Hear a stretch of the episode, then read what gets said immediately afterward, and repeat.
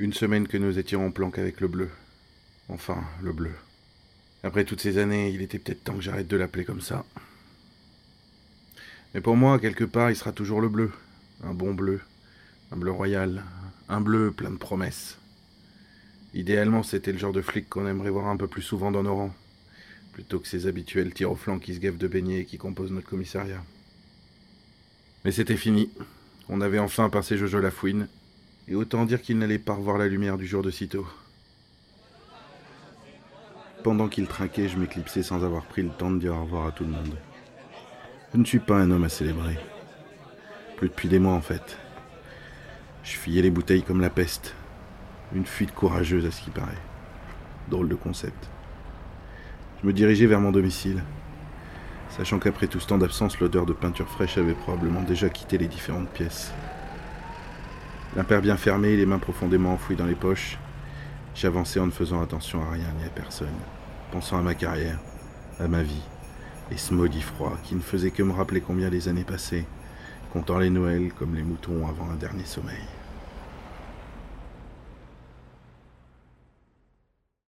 Quand j'arrivais chez moi, les lumières étaient toutes éteintes.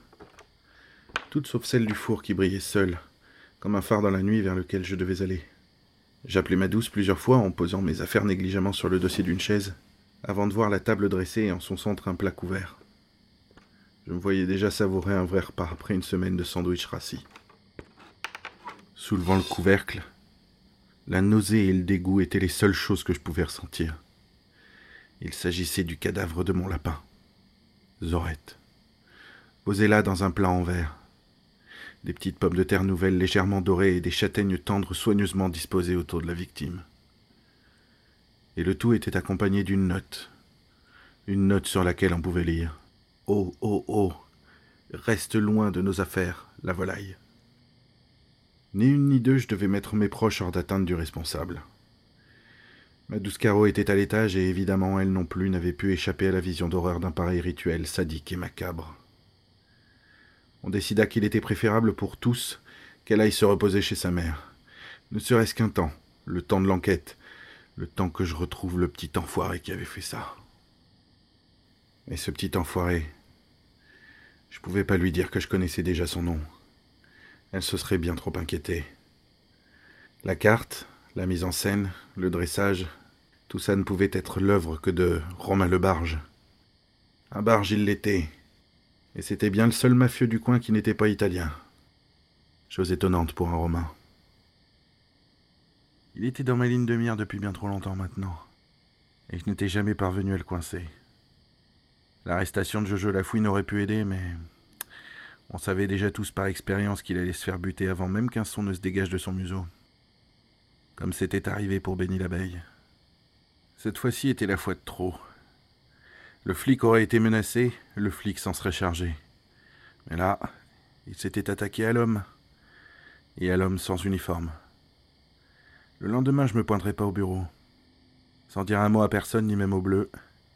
C'est l'homme sans uniforme que ces raclures de merde allaient trouver sur leur chemin. C'est à l'instant où le soleil se coucha sur les hauteurs de la ville, la brume et la puanteur envahissant l'atmosphère, que je sus qu'il était d'y aller. Je fourrais ma tire de toutes les armes qui étaient à ma disposition comme une dinde qu'il était déjà trop tard pour gracier. Direction les quais, à l'ouest de la ville. Il ne fallut pas longtemps pour m'y rendre. Alors que le caoutchouc foulait l'asphalte, la route semblait s'étendre sur des kilomètres. L'entrepôt du barge à portée de vue, je ralentis, éteignant les phares pour m'arrêter près de la rangée de voitures vertes qui était celle de ces hommes de main. Tout était si calme. Les flocons se déposant un à un sur les capots, comme des doigts se posant sur les touches d'un piano. Un peu plus et on aurait pu confondre la scène avec de l'apaisement. Mais l'apaisement se mérite dans cette ville. Et moi, je ne l'avais pas encore mérité.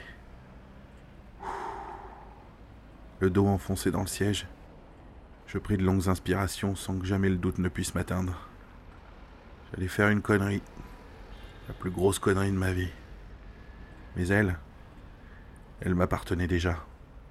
Et le temps d'un instant, elle était juste.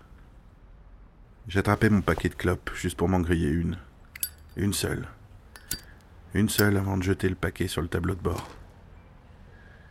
Je consacrais un moment à défaire la cravate, tellement serrée autour de mon cou qu'elle semblait prémonitoire. J'avais le temps. Je n'étais pas pressé non plus.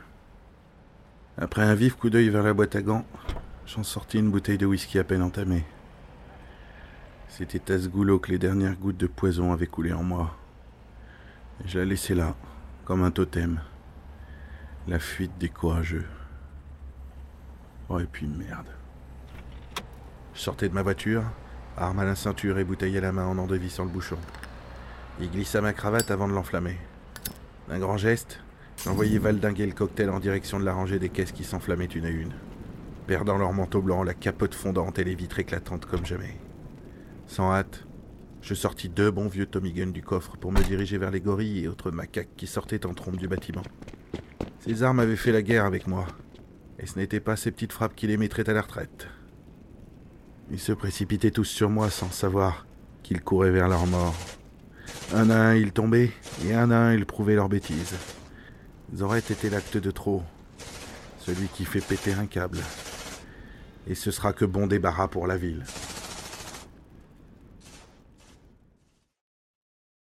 Plus un mouvement, plus un bruit alors que j'étais devant l'entrée. Il n'y avait rien. Je ne voulais pas regarder derrière moi pour ne pas me représenter l'horreur de la scène. La chaleur du brasier sur mes épaules me suffisait. C'était celle de l'enfer, sûrement. Je poussai la porte et j'entrai à l'intérieur. Mes insultes pour le barge résonnaient dans le couloir. Je le provoquai avant qu'il ne me saute dessus. Le combat fut long et éprouvant. Mes armes étaient vides, comme moi épuisé comme moi aussi. Mais droit devant, je dégainai mon arme de poing pour la braquer en direction de sa sale trogne. J'avais le barge en joue. Et il ne faisait plus le fier. Ses mains en l'air, dos au mur comme le misérable qu'il était. Dans un élan de justesse, de justice aussi sans doute, l'envie de le buter s'était évanouie. Il serait bien plus apprécié de le voir moisir en tôle et dans une dernière provocation, il me sourit en m'indiquant ma droite. Jetant un vif coup d'œil, sans lâcher la cible de ma ligne de mire, j'entrevis le badge doré du capitaine, son arme pointée sur moi, le canon comme un puits d'infini d'où jaillit une lumière. C'était donc ça, le tunnel lumineux. Je pressais la détente. Elle était plus lourde que jamais, comme si ce dernier tir avait été le plus dur de toute ma vie. Oh, et puis merde.